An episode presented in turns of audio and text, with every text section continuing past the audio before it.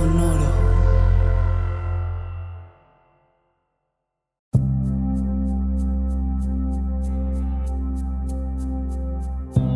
Soy Alexis de Anda. Estás escuchando El viaje.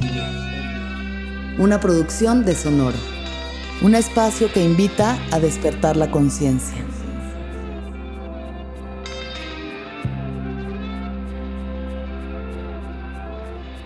Muy buen presente tengan todas, todos, todes los que están escuchando el viaje. Gracias por escuchar, gracias por darme esta validación que tanto necesita mi ser. Sentirme importante, que mi mensaje llegue a sus corazones, que estoy cumpliendo una de mis misiones en esta vida, que es venir a comunicar, como bien me dijo eh, Pablo, nuestro tarotista, ah, no, astrólogo, no tarotista nuestro astrólogo que nos fue a visitar hace poco al estudio. Vengo yo a comunicar y aquí estoy comunicándoles. Y el día de hoy tengo una reflexión profunda que no es solo una metáfora, sino es la realidad, pero la realidad también se convierte en una metáfora en el episodio de hoy, porque quiero hablar del dolor. El día de hoy quiero hablar sobre el dolor. Yo llevo desde tal vez poco antes de la pandemia, Mm, podría decir principios de enero del 2020, con un dolor de espalda que le llamaría yo bienvenida a los 30, Alexis. ¿Qué esperabas tú que pasara? ¿Que tu cuerpo se siga moviendo bien, normal, flexible? No, Bienvenida al dolor de lumbares, debería llamarse esta película. Pero bueno, empecé entonces con unos dolores en la espalda baja, como eh, irradiados un poco hacia la pierna y así, que si la asiática, que si la hernia, no sé qué, no sé, no sé, todavía no sé. Hoy por hoy, Alexis de Anda 2023 no sabe bien qué es lo que le duele. Parte de la metáfora. Eh, pero la cuestión es esa. Empecé con estas contracturas en la espalda que eh, pensé que eran por el ejercicio que estaba haciendo, que estaba corriendo mal o algo. Empecé a ir a fisioterapia, ¿no? O sea, bueno, de entrada me aguanté vara pensando que se iba a quitar, no se quitó, no se quitó, se agudizó, se agudizó, se agudizó, hasta un punto donde ya era casi paralizante, o sea, donde ya era muy difícil para mí estar sentada y pararme y caminar normal porque me dolía mucho la espalda. Y eso me llevó finalmente a buscar ayuda, empecé a ir a fisioterapia con mi fisioterapeuta Carlos, que es lo máximo. Y si está escuchando esto, te mando un abrazo, Carlos, eres increíble. Gracias por todo lo que has hecho. Empecé a ir a fisio, como que ya varias sesiones me dijo, pues es una contractura al parecer de espalda, porque me hizo una radiografía y todo, y me dijo, no, es como una contractura muscular en la cadera que se está compensando con no sé qué en la pierna y va, va, va. Y pues bueno, ya, ahí apoquinándole a la fisioterapia, echándole ahí los pesos. Empecé a ir a sesiones, me ayudó mucho y entonces esto ha sido un dolor que durante tres años y medio va y viene, ¿no? Va y viene en mi vida, de pronto no lo siento para nada, de pronto se agudiza cabrón, o sea, hay días en los que despierto así de que, ah, ayura. Y los últimos ¿qué podría decir? Cuatro o cinco meses ha estado constante. O sea, he estado ahí, em, eso, unos días más, unos días menos, pero sí me doy cuenta de cómo ha limitado mi movimiento, cómo eh, no puedo, o sea, posturas de yoga que antes podía hacer sin ningún problema. Cosas tan sencillas como agacharme y agarrar algo del piso, ya tengo que como que agarrar chueco, o sea, pararme chueco para agarrar las cosas porque ya hay un pedo ahí eh, eh, más profundo, más estructural que no he atendido y que nada más sigo aquí, al parecer, esperando que se cure solo. Y eso no está pasando. Ya estoy tomando medidas en el asunto. Voy a ir con un osteópata y creo que tengo que hacerme una resonancia a ver si no es una hernia. Habrá que hacer las cosas que hay que hacer. Pero ese es el punto de esta metáfora que les traigo el día de hoy. Cómo nos acostumbramos a vivir con dolor. Y cómo, de verdad, cómo nos acostumbramos a vivir con dolor. Eh, tanto físico para las personas como yo que sufren de algún dolor físico que es crónico, que es constante, que es una pinche joda y que que te lo fletas, te aguantas y lo aguantas y se empieza a volver un poco parte de tu cotidiano y pues puedes vivir con él porque eres funcional, porque yo puedo moverme, sigo haciendo ejercicio. De hecho, si dejo de hacer ejercicio me duele más, pero pues sigo haciendo todas las cosas que hago en mi vida, pero con dolor. Constantemente, porque el dolor físico es algo inescapable. O sea, no hay nada más cabrón que el dolor físico está ahí, no hay a dónde irse. O sea, lo sientes y no hay cómo escapar de él, aunque te estés eh, fijando en que si las partes que no te duelen, aunque quieras meditarlo, aunque quieras quitarlo, es como ahí está, ahí está y está presente y está constante en tu vida. ¿Y por qué has dejado que pase tanto tiempo sin realmente ir a la raíz de este dolor? ¿Por qué sí, permites que sigan pasando los días y tú ahí en la incomodidad, sin poder moverte bien, sin poder estar en paz con este pinche dolor y realmente no hacerte cargo de él. Alexis, estoy diciendo, no estoy cagoteándolos ustedes, aunque sí también, porque saben que sí. ¿Por qué? Porque la desidia.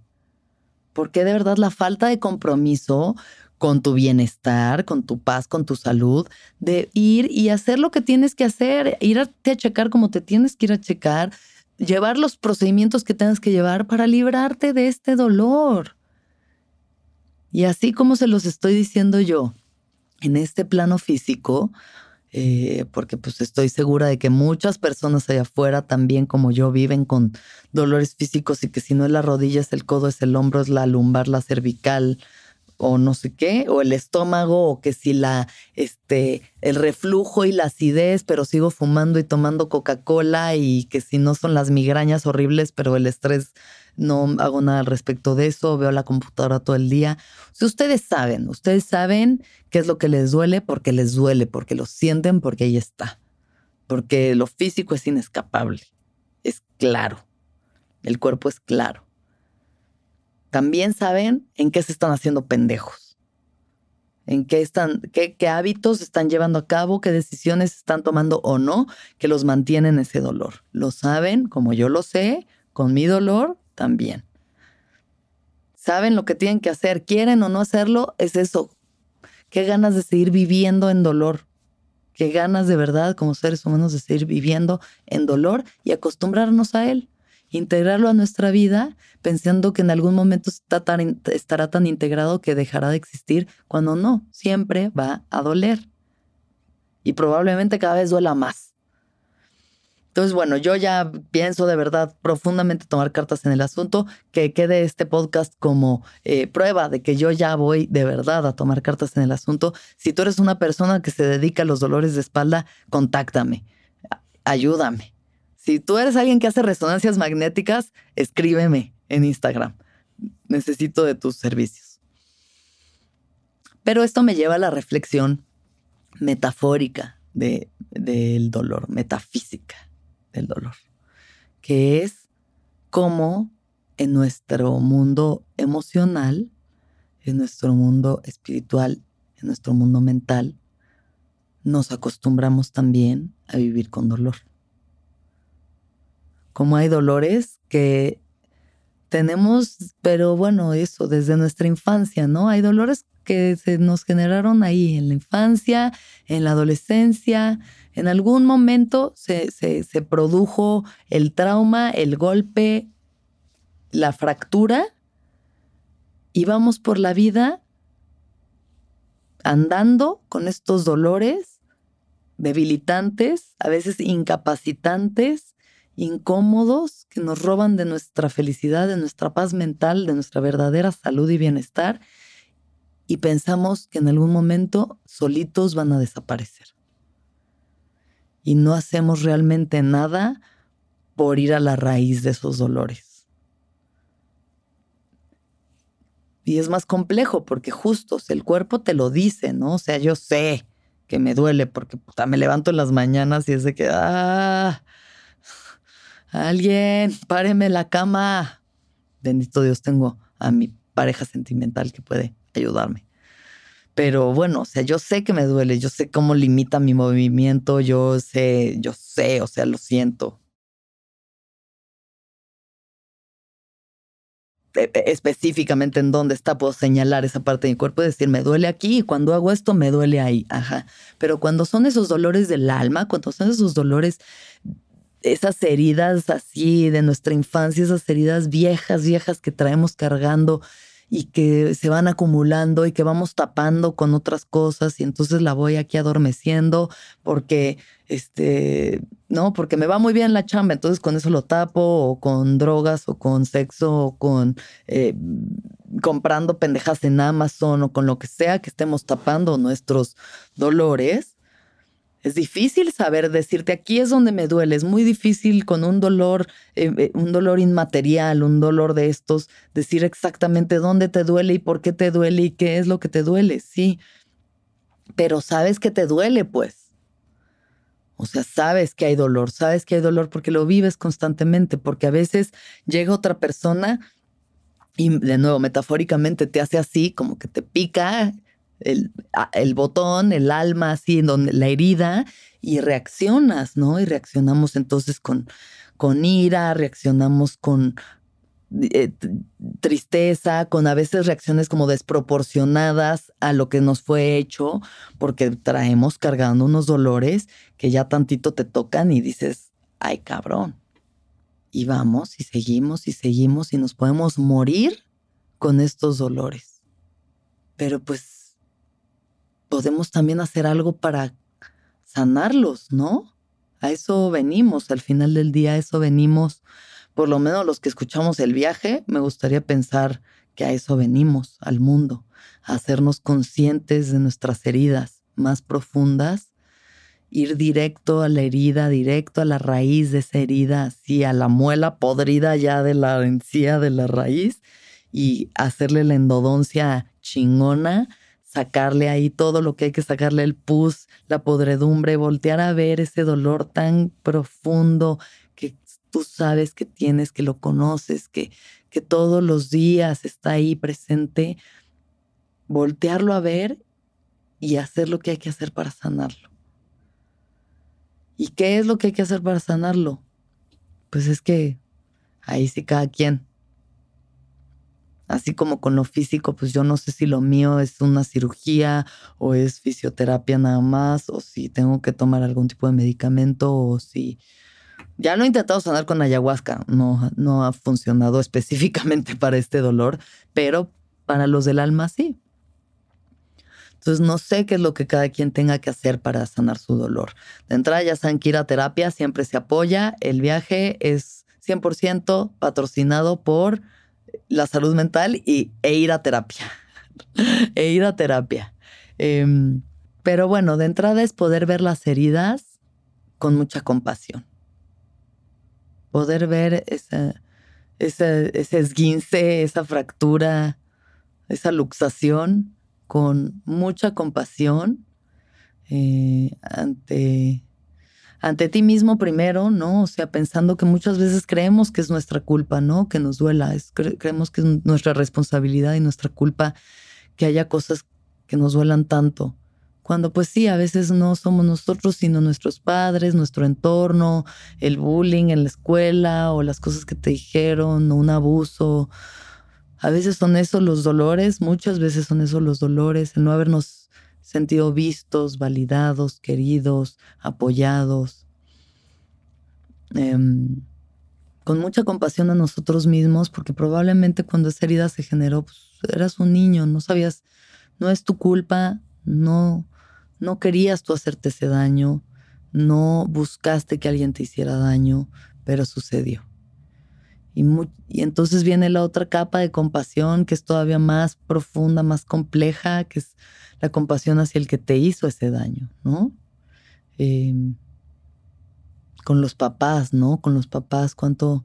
Y yo sé que hay todo tipo de padres y hay unos que sí han sido realmente atroces y violentos y terribles con sus hijos, pero muchas veces solo desde la inconsciencia nos han hecho daño también. O sea, pasamos muchos años de nuestra vida culpando a nuestros padres por nuestras heridas.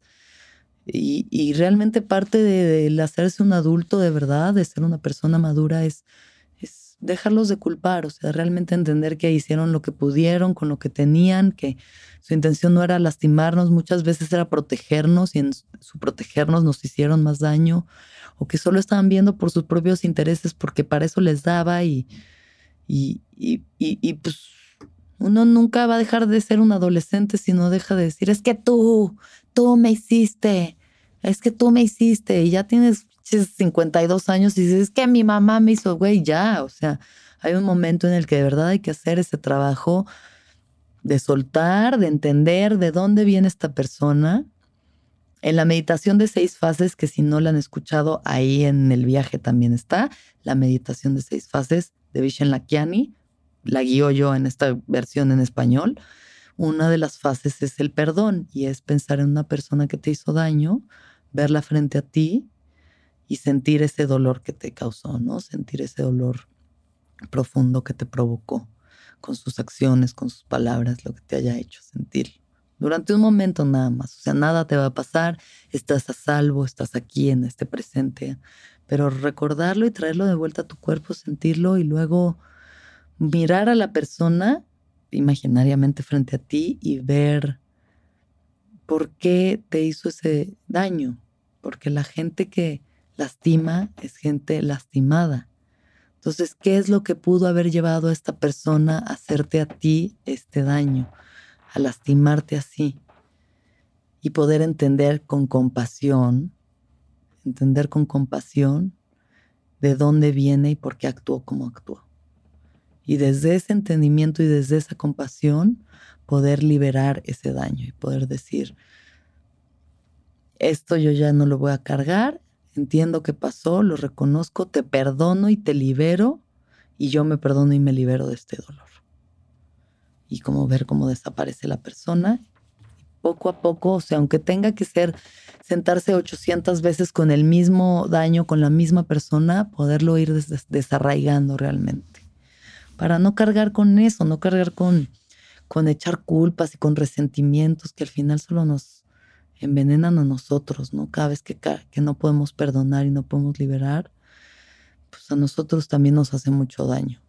Mm, poder voltear a ver nuestros dolores con esa compasión, poder voltear a ver a la gente que nos ha dañado con esa compasión, para liberarlos, liberarnos y realmente hacernos adultos, que ya no culpan a los demás, que pueden seguir adelante con su vida y, y hacerse ahora sí 100% responsables de su experiencia, ¿no? Y, y pues sí, ir a la raíz. Y a veces es muy difícil hacerlo solo racionalmente, por eso las plantas de poder a mí personalmente me han ayudado tanto, porque creo que son espíritus muy sabios que llegan muy profundamente a la raíz de ciertos dolores, ¿no? Ciertos dolores inmateriales que que por más que vayamos a terapia a veces no alcanzamos a liberar, pues de pronto una ceremonia de ayahuasca te ayuda, te ayuda a entender y siempre te regresa la compasión además, a entender de dónde viene y por qué fue así. Em, o sea, algo que tiene la ayahuasca, por ejemplo, muy especial es, por lo menos a mí me ha pasado esto, es que cuando estoy pensando en algún dolor que yo tengo causado por mis padres, me lleva a sentir, no solo a verlos, sino a sentir cómo eran mis padres, cómo se sentían mis padres cuando eran niños.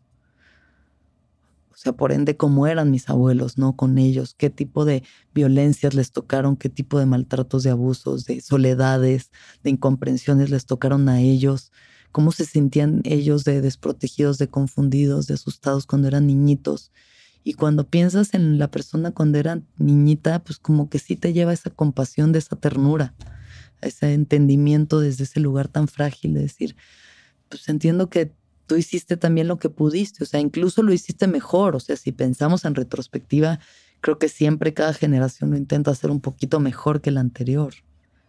Mm. Entonces eso siento que ayuda a liberar mucho ciertos dolores. Pero pues sobre todo es eso, es un llamado como a, hacernos responsables, porque seguimos queriendo que el otro sane nuestro dolor, ¿no? Entonces quiero que venga mi mamá y me pida perdón porque cuando yo tenía dos años se burló de mí porque estaba llorando y entonces yo tengo estos problemas y no puedo confiar y entonces... y que venga y me pida perdón. Y puede llegar tu madre y pedirte perdón de rodillas 800 veces y tal vez eso no sea suficiente. Tal vez eso no sea suficiente porque el otro no puede realmente curar nuestro dolor. Sirve mucho que lo reconozcan, sirve mucho si se pueden tener esas pláticas y, y que las personas que nos hicieron daño nombra, decírselos y que los reconozcan y si nos piden disculpas siempre ayuda mucho. Pero al final quien tiene que, que sanar y quien tiene que, que curarse sus heridas es cada quien a sí mismo. Cada uno de nosotros tenemos que, que sanar nuestras propias heridas. Y dejar de ponerles curitas y pomadas y mertiolates y cosas y costras y costras y costras. Y realmente arrancarle ahí todo, dejar la herida en carne viva, rasparle ahí todo el cochambre y permitir que sane de una forma más limpia, más pura y que quede la cicatriz. Que quede la cicatriz y que nos recordará y eso es lo que nos hace más sabios, que nos hace más resilientes. Pero realmente sí, creo que es importante. Hoy por hoy que lo vivo en este plano físico, o sea, ya hay muchos dolores de mi alma que he curado y seguro que otros que todavía me faltan, pero ahorita que el dolor físico es como tan presente, tan constante, está tan vivo y siguen pasando los días y yo sigo aquí en el dolor, digo, ¿cuánto tiempo más? Así que que sea un mensaje para quien tenga que escucharlo ahorita. ¿Cuánto tiempo más? ¿Cuántas horas más? ¿Cuántos días más? ¿Cuántos meses? ¿Cuántos años más? ¿Quieres seguir viviendo con este dolor? Hay que hacernos cargo de nuestros dolores. Hay que hacer todo lo que podamos que esté en nuestras manos para sanarlos.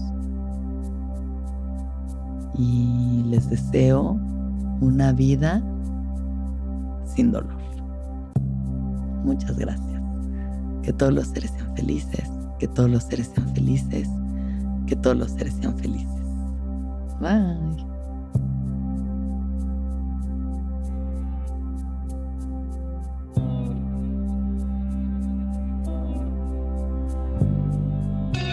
¿Escuchaste el viaje? Suscríbete en Spotify, Apple o donde estés escuchando este programa. Ahí encontrarás todas mis charlas pasadas y las futuras. Si te gustó el viaje, entra a sonoromedia.com para encontrar más programas como este y otros muy diferentes.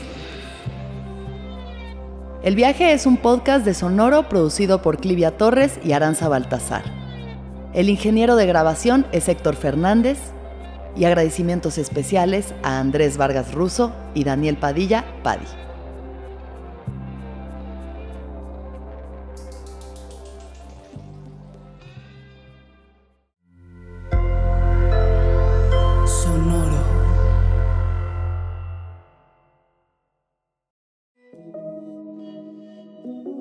Hola, soy Roxana Castaños, una apasionada de la meditación y de todos los temas que nos llevan a una transformación espiritual, y te invito a escuchar Intención del Día, un podcast de Sonoro para dirigir tu energía hacia un propósito de bienestar.